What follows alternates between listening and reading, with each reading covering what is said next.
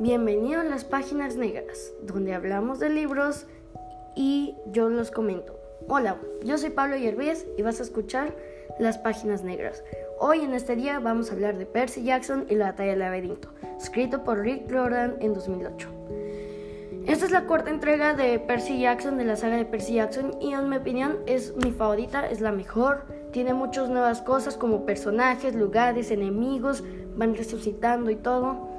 Eh, Percy Jackson es mi saga de libros favorita, desde como hace tres meses que los empecé a leer, porque me gusta mucho la mitología griega. Y además me gustan las peleas, los monstruos, las espadas, la magia y todo eso. Y pues la verdad, un libro que tuviera todo eso, bueno, una saga que tuviera todo eso, me llamó mucho la atención. Yo pude alcanzar a leer Percy Jackson por mi hermano más grande, que pues también lee mucho libro, me lee muchos libros, ¿no? Entonces se compró los libros de Percy Jackson, él ya los había leído, pero se los compró otra vez, ¿no? Pues para tenerlos en su stand. Y yo dije, los voy a leer, y leí los cinco, los acabé, y ahora es mi saga favorita. Eh, y pues sí, ahora les voy a contar una pequeña opinión del libro mía. Desde el inicio hay peleas y nuevos personajes, y mientras más continúa el libro, te relacionas más con los personajes. Eso a mí me pasó, porque mientras más avanzaba el libro, yo más me identificaba con los personajes y pues reconocía sus actividades, entendía por qué hicieron lo que hicieron y pues me identifiqué con ellos, ¿no?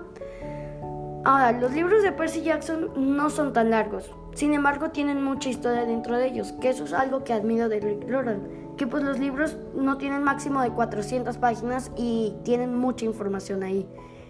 Eh, bueno, y esta fue mi opinión del libro, pero aún así les voy a contar un poco más de la mitología griega para que puedan entender más. Básicamente, eh, pues la mitología griega es la de los dioses, ¿no? Artemisa, Zeus, Hades, Poseidón. Eh, Hefesto y, todos dioses. Hay demasiados dioses en la mitología griega. Sin embargo, en Percy Jackson nos vamos a enfocar en los tres grandes. Los tres grandes son Zeus, Hades y Poseidón, que son los hijos de Cronos.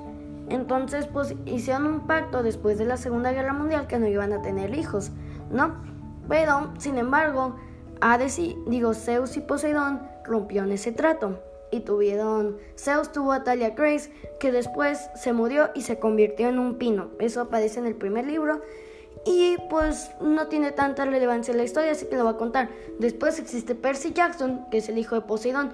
Y pues mala suerte para él, porque pues no debía ser hijo de Poseidón. Entonces, pues la saga es de pelear monstruos con sus dos amigos, a la Chase, que es hija de Atena, y Grover Underwood, que es un satir. Bueno, así se llaman en inglés, no sé cómo se llaman en español pero que es mitad cabra, mitad hombre.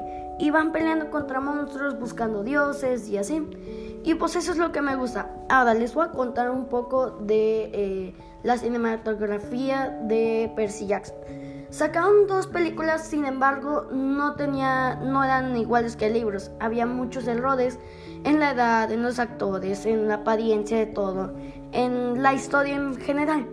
Sin embargo, en este, en el año pasado, a finales del año pasado, el escritor confirmó que en Disney Plus van a hacer una serie de Percy Jackson y que pues va a ser más fiel al libro porque la está ayudando y yo le tengo mucha fe. Entonces yo espero que no sea mala y, y la verdad espero audicionar para eso. Entonces pues con lo que te conté, espero que tú quieras leer Percy Jackson, ya que es muy buen libro y espero que te haya gustado este podcast, porque las páginas negras se ha acabado para otra ocasión. Muchas gracias.